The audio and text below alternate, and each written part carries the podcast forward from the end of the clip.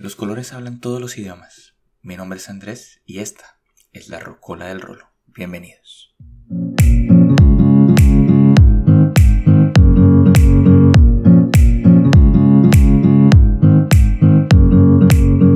Como lo prometido es deuda, vengo con la segunda parte de mi episodio de colores. Esta vez voy a enfatizar en las canciones en inglés, pues hay mucho lienzo por cortar. En 1981 se lanza un tema de un álbum que se lanzó en diciembre de 1980. Este tema logró ubicarse en la casilla 37 de la Billboard Hot 100 y cuenta con uno de los riffs de guitarra más memorables. Cuenta la leyenda que Malcolm Young ya tenía este riff de guitarra como parte de su rutina de calentamiento incluso antes de hacer la canción. La canción ha sido parte de bandas sonoras de películas como Iron Man, Megamente, Karate Kid, la versión del 2010 claro, entre otras cuantas. La canción hace tributo a Bon Scott, ex vocalista de la banda, quien murió cinco meses antes de su lanzamiento. Del álbum Back in Black llega ACDC, con la canción que le da nombre al álbum, Back in Black.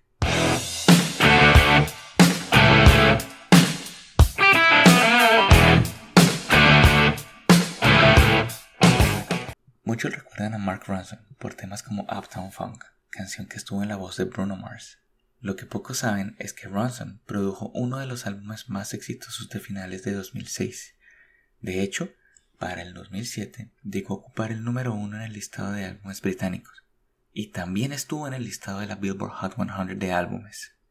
La siguiente canción también tiene el título del álbum y ocupó importantes posiciones en Europa. Como dato curioso, la canción alcanzó el top 10 de singles británicos por primera vez en el año 2011 justamente en la semana en que Amy Winehouse murió a sus tempranos 27 años. Del álbum Back to Black suena la canción Back to Black de Amy Winehouse.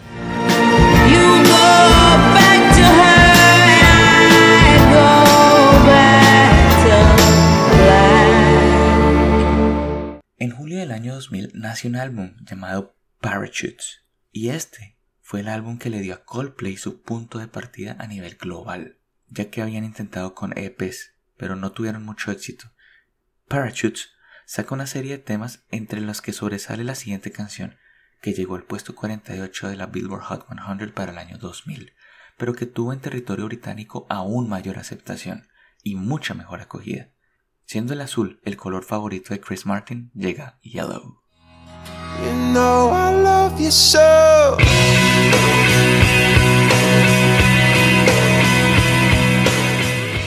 Recién lanzada en noviembre de 1991, la siguiente canción alcanzó sin mayor esfuerzo el número uno de la Billboard Hot 100 y el Eurochart Hot 100, y no solo en Estados Unidos, pues también alcanzó el número uno en Australia, Bélgica, Canadá, Francia, España, entre muchos otros países, Turquía.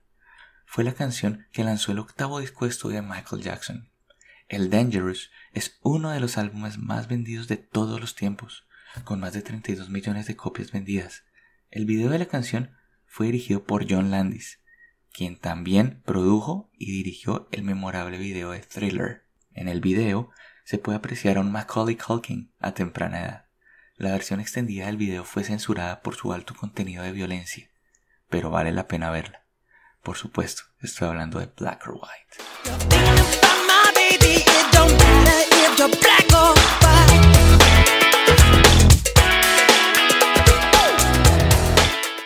En 1984 nace un álbum de una banda legendaria, pero que para ese momento no contaba con tanto presupuesto, y cuenta la leyenda que llegaron a comer y a dormir en casas de fans. Comieron una vez al día, la pasaron mal. En ese mismo año, durante una gira de Anthrax, el equipo de la banda fue robado, y a raíz de ese robo, James Hetfield empezó a componer la canción. Esa canción hace mención a perderlo todo y también se cuestiona sobre si vale la pena continuar.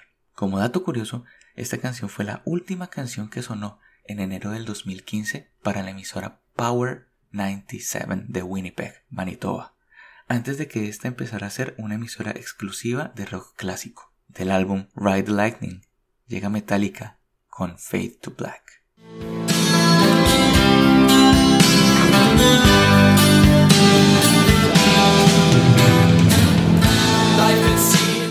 Seguimos en 1984 porque para junio de dicho año nace un álbum como banda sonora de una película que ganó el Oscar a Mejor Canción para Banda Sonora Original. Gracias a dicho álbum nuevamente en nuestro listado tenemos una canción que le da nombre al disco.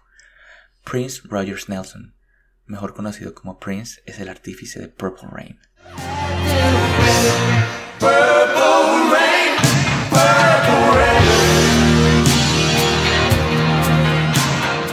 En el año 2010, el rapero Wiz Khalifa saca un álbum llamado Rolling Papers, y la canción que lideró el álbum llegó al número uno en la Billboard Hot 100 en febrero del 2011. La canción hace referencia a un carro de Khalifa, pero luego se convierte en el himno de los Steelers de Pittsburgh, ciudad natal del rapero, perteneciente al estado de Pensilvania. Corte número 3 del Rolling Papers llega Wiz Khalifa con su Black and Yellow.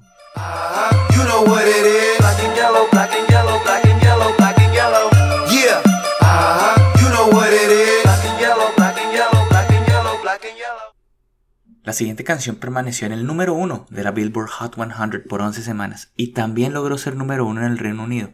Su temática se centra en la muerte y fue banda sonora de una serie llamada Misión del Deber, serie que hablaba sobre la guerra de Vietnam y que además estuvo al aire a finales de los años 80. Nació en 1966 y de un álbum llamado Aftermath llega la banda liderada por Mick Jagger, los Rolling Stones, con su legendaria Painted Black.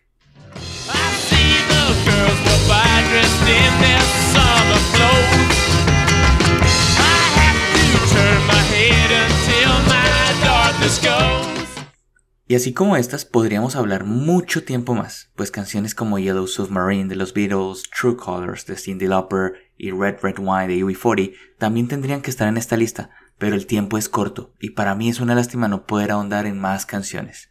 Nuevamente, así como lo pregunté en el episodio anterior, lo pregunto ahora. ¿Cuál incluiría usted? Denme su favorita en inglés, o en francés, o en alemán, o en el idioma que quieran, porque los colores hablan todos los idiomas. Por ahora, este ha sido nuestro episodio 4. Espero haya sido del agrado de ustedes. Ya saben que cualquier recomendación, sugerencia o críticas constructivas son bien recibidas. Nos vemos en el próximo episodio. Un abrazo grande. Hasta pronto.